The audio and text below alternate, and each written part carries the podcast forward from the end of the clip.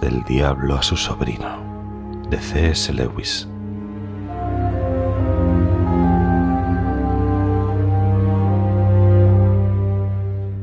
Mi querido orugario.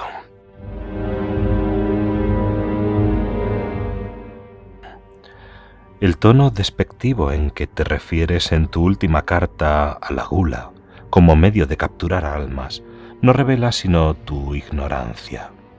Uno de los grandes logros de los últimos cien años ha sido amortiguar la conciencia humana en lo referente a esta cuestión, de tal forma que difícilmente podrás encontrar ahora un sermón pronunciado en contra de ella o una conciencia preocupada por ella a todo lo ancho y largo de Europa.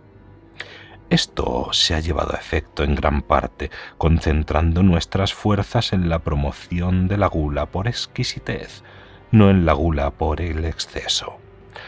La madre de tu paciente, según sé por el dossier y tú podrías saber por gluboso, es un buen ejemplo.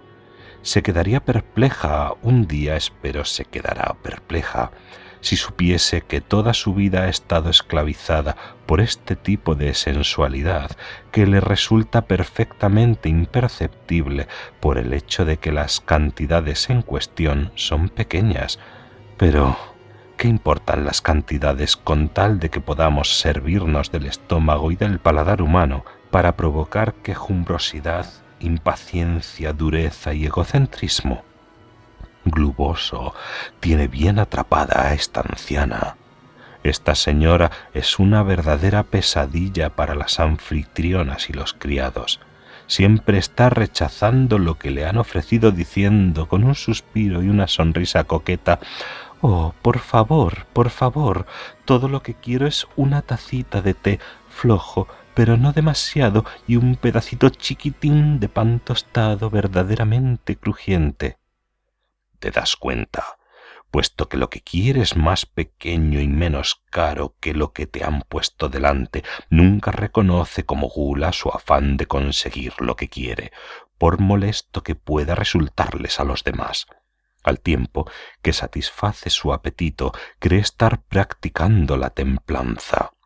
En un restaurante lleno de gente da un grito ante el plato que una camarera agobiada de trabajo le acaba de servir y dice Oh. Eso es mucho, demasiado. Lléveselo y tráigame algo como la cuarta parte. Si se le pidiese una explicación, diría que lo hace para no desperdiciar. En realidad, lo hace porque el tipo particular de exquisitez a la que la hemos esclavizado, no soporta la visión de más comida que la que en ese momento le apetece. El auténtico valor del trabajo callado y disimulado que Gluboso ha llevado a cabo durante años con esta vieja puede medirse por la fuerza con que su estómago domina ahora toda su vida. Ella se encuentra en un estado de ánimo que puede representarse por la frase todo lo que quiero.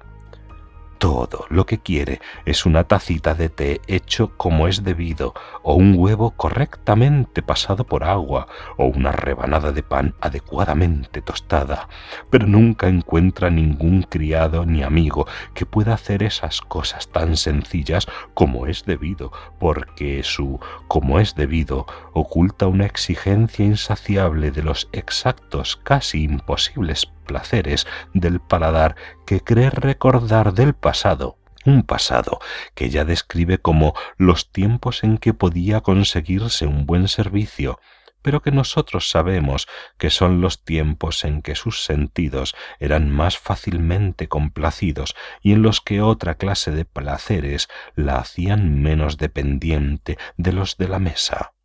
Entretanto, la frustración cotidiana produce un cotidiano mal humor, las cocineras se despiden y las amistades se enfrían. Si alguna vez el enemigo introduce en su mente la más leve sospecha de que pueda estar demasiado interesada por la comida, Gluboso la contrarresta susurrándole que a ella no le importa lo que ella misma come, pero que le gusta que sus hijos coman cosas agradables. Naturalmente, en realidad, su avaricia fue una de las causas principales de lo poco a gusto que su hijo se ha sentido en casa durante muchos años. Pues bien, tu paciente es hijo de su madre y aunque acertadamente te dediques a luchar más a fondo en otros frentes, no debes olvidar una pequeña y silenciosa infiltración en lo referente a la gula. Como es un hombre, no resulta tan fácil atraparle con el camuflaje del todo lo que quiero. Como mejor se hace que los hombres pequen de gula es apoyándose en su vanidad. Hay que hacer que se crean muy entendidos en cuestiones culinarias, para aguijonearles a decir que han descubierto el único restaurante de la ciudad donde los filetes están de verdad correctamente guisados. Lo que empieza como vanidad puede convertirse luego paulatinamente en costumbre, pero de cualquier modo que lo abordes, lo bueno es llevarle a ese estado de ánimo en que la negación de cualquier satisfacción, no importa cuál, champán o té, sole colbert o cigarrillos, le irrita, porque entonces su caridad, su justicia y su obediencia estarán totalmente a tu merced. El mero exceso de comida es mucho menos valioso que la exquisitez. Es útil sobre todo a modo de preparación artillera antes de lanzar ataques contra la castidad. En esta materia, como en cualquier otra, debes mantener a tu hombre en un estado de falsa espiritualidad. Nunca le dejes darse cuenta del lado médico de la cuestión, manténle preguntándose qué pecado de orgullo o qué falta de fe le ha puesto en tus manos cuando el simple análisis de lo que ha comido o bebido durante las últimas veinticuatro horas podría revelarle de dónde proceden tus municiones y le permitiría por consiguiente poner en peligro tus líneas de aprovisionamiento mediante una muy ligera abstinencia si ha de pensar en el aspecto médico de la castidad, suéltale la gran mentira que hemos hecho que se traguen los humanos ingleses, que el ejercicio físico excesivo y la consecuente fatiga son especialmente favorables para esta virtud.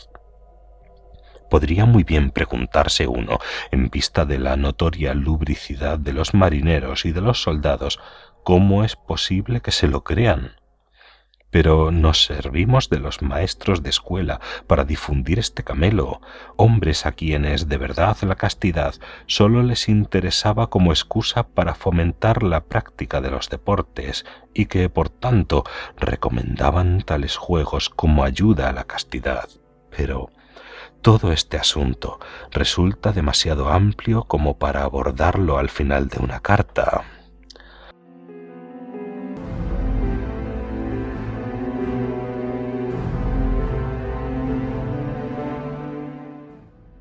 Tu cariñoso tío, Scrutopo.